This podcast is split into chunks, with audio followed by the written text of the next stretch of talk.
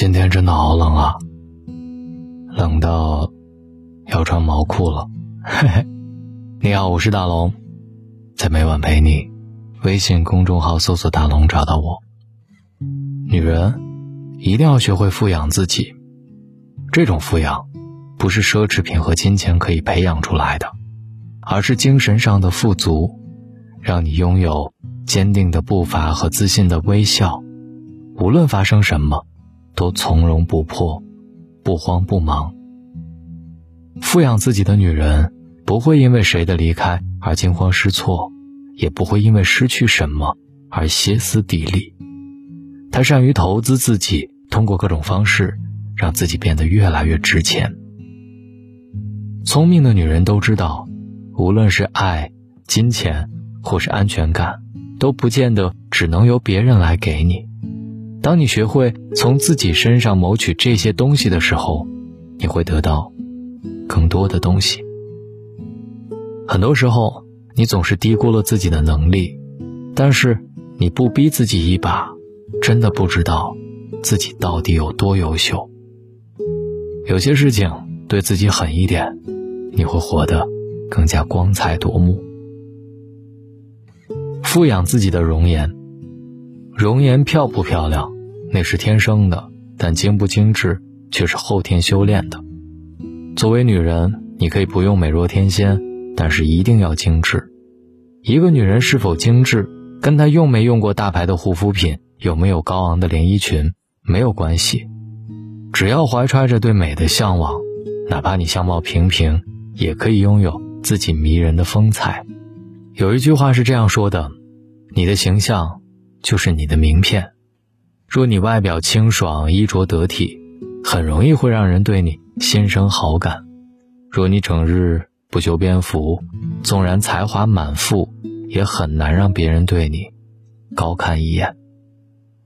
女人最美好的年华就那么短短十几年，一定要对得起自己，别仗着自己还年轻，然后肆无忌惮地挥霍自己的青春。不要熬夜，不要皱眉，每天早起十分钟，化一个淡妆，穿一身适合自己的衣裳，走起路来会自带气场。你的自律终会回报你，因为一个女人最高级的魅力，是她积极向上的气质和认真生活的姿态。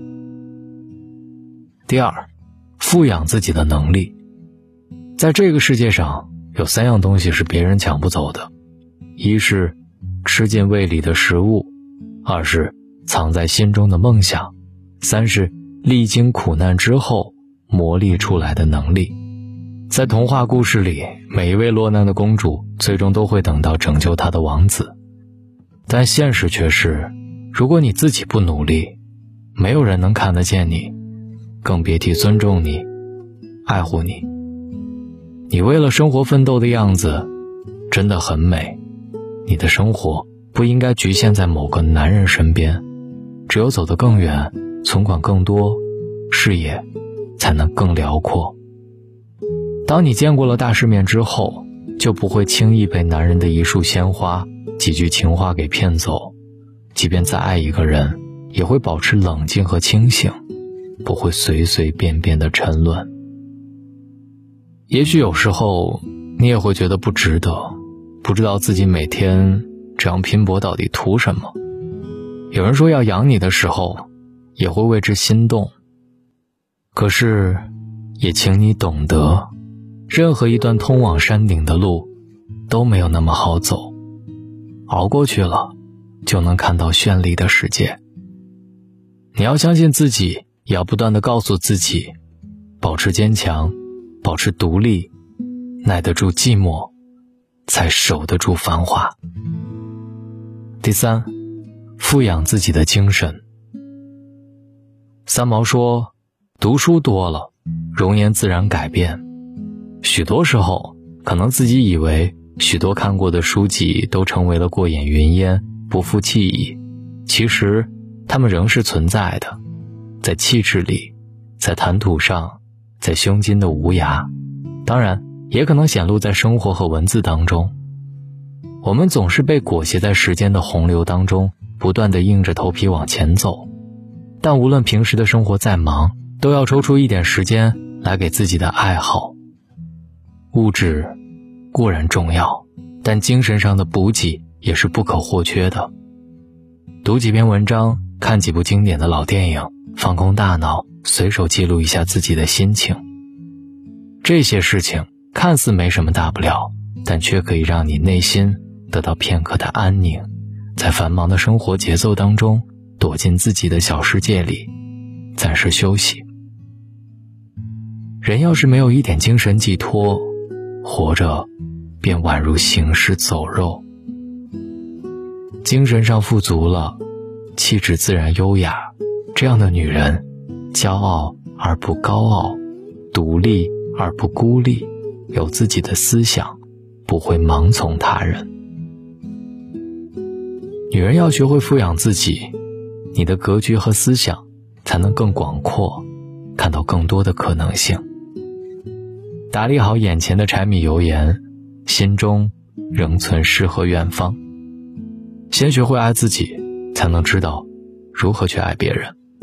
好好的呵护自己，宠爱自己，自然会有人把你宠到骨子里。